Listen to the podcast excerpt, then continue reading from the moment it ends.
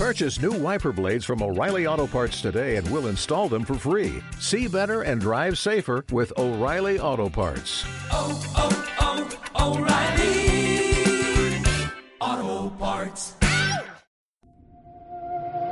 Si no sabes qué hacer, a dónde acudir y has recibido muchos no como respuesta, Este podcast te brindará un espacio de ayuda y orientación bienvenidos a la consulta. Hablemos de extranjería, nacionalidad y asilo. con la abogada Machelin Díaz.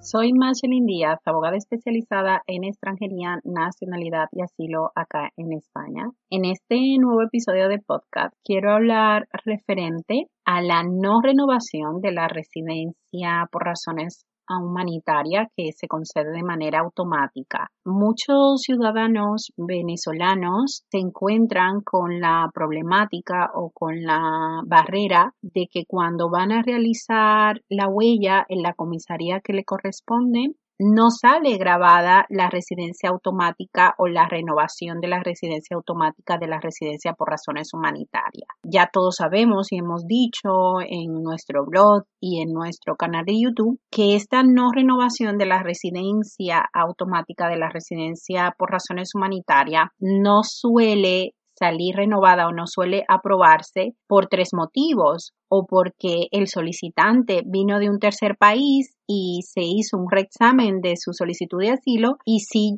sí le dieron las primeras residencias, pero luego la segunda o la tercera ya no eh, sale esta renovación automática en el sistema para poder realizar la huella. Otro motivo puede ser porque tenga dobles nacionalidades, también se hace un reexamen de, de la solicitud inicial y ya no se le renueva automáticamente. Y otros de los motivos que ya lamentablemente suele ser muy común en los ciudadanos venezolanos es por tener antecedentes policiales y tener un procedimiento judicial en curso, un procedimiento judicial en trámite, que ni siquiera es una condena, ni, una, ni un archivo, ni nada, simplemente que están en, en un procedimiento judicial. Ya muchos de ustedes saben que este procedimiento judicial suele ser por el tema de las falsificaciones de, la, de las licencias de conducir y lamentablemente esto conlleva que no se le renueve de manera automática la residencia por razones humanitarias. Cuando vienen aquí a mi oficina, que lamentablemente es el caso de muchos, vienen muy desesperados, vienen en una situación totalmente de,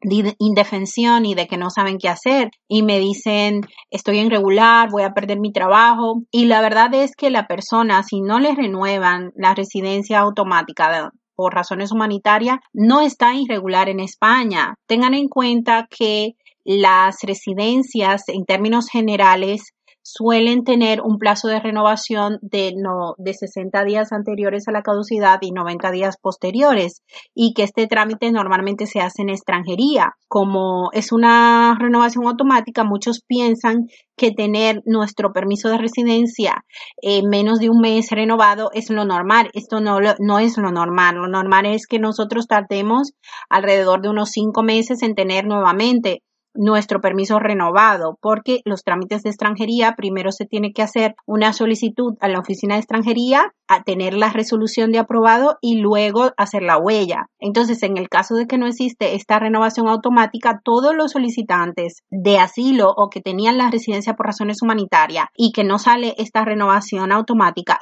pueden hacer la modificación y no están en irregular, aunque tenga el permiso caducado. Simplemente en el momento de hacer la modificación, pues le dan ese resguardo a sus empleadores y a todos los organismos que crean pertinente para que vean que están en trámite de una residencia o de una renovación que depende de la oficina de extranjería. Eso es lo normal. Y también quiero enviar el mensaje de tranquilidad de que si es por tener este, estos antecedentes policiales, por, por una detención, por la falsificación de los documentos o alguna otro tipo de, de antecedentes policiales que ya también no han, no han llegado, no necesariamente va a conllevar la, la denegación de la modificación de la residencia. Por lo cual yo les sugiero a ustedes de que busquen unos abogados expertos en extranjería como nosotros para poder asesorarle en esta modificación y que, y que, y que pueden seguir con su vida normal y, y simplemente pues valorar su caso de manera personalizada para ver cuáles son las opciones que tienen. No es necesario pedir arraigo social ni arraigo laboral siempre y cuando se cumplan los requisitos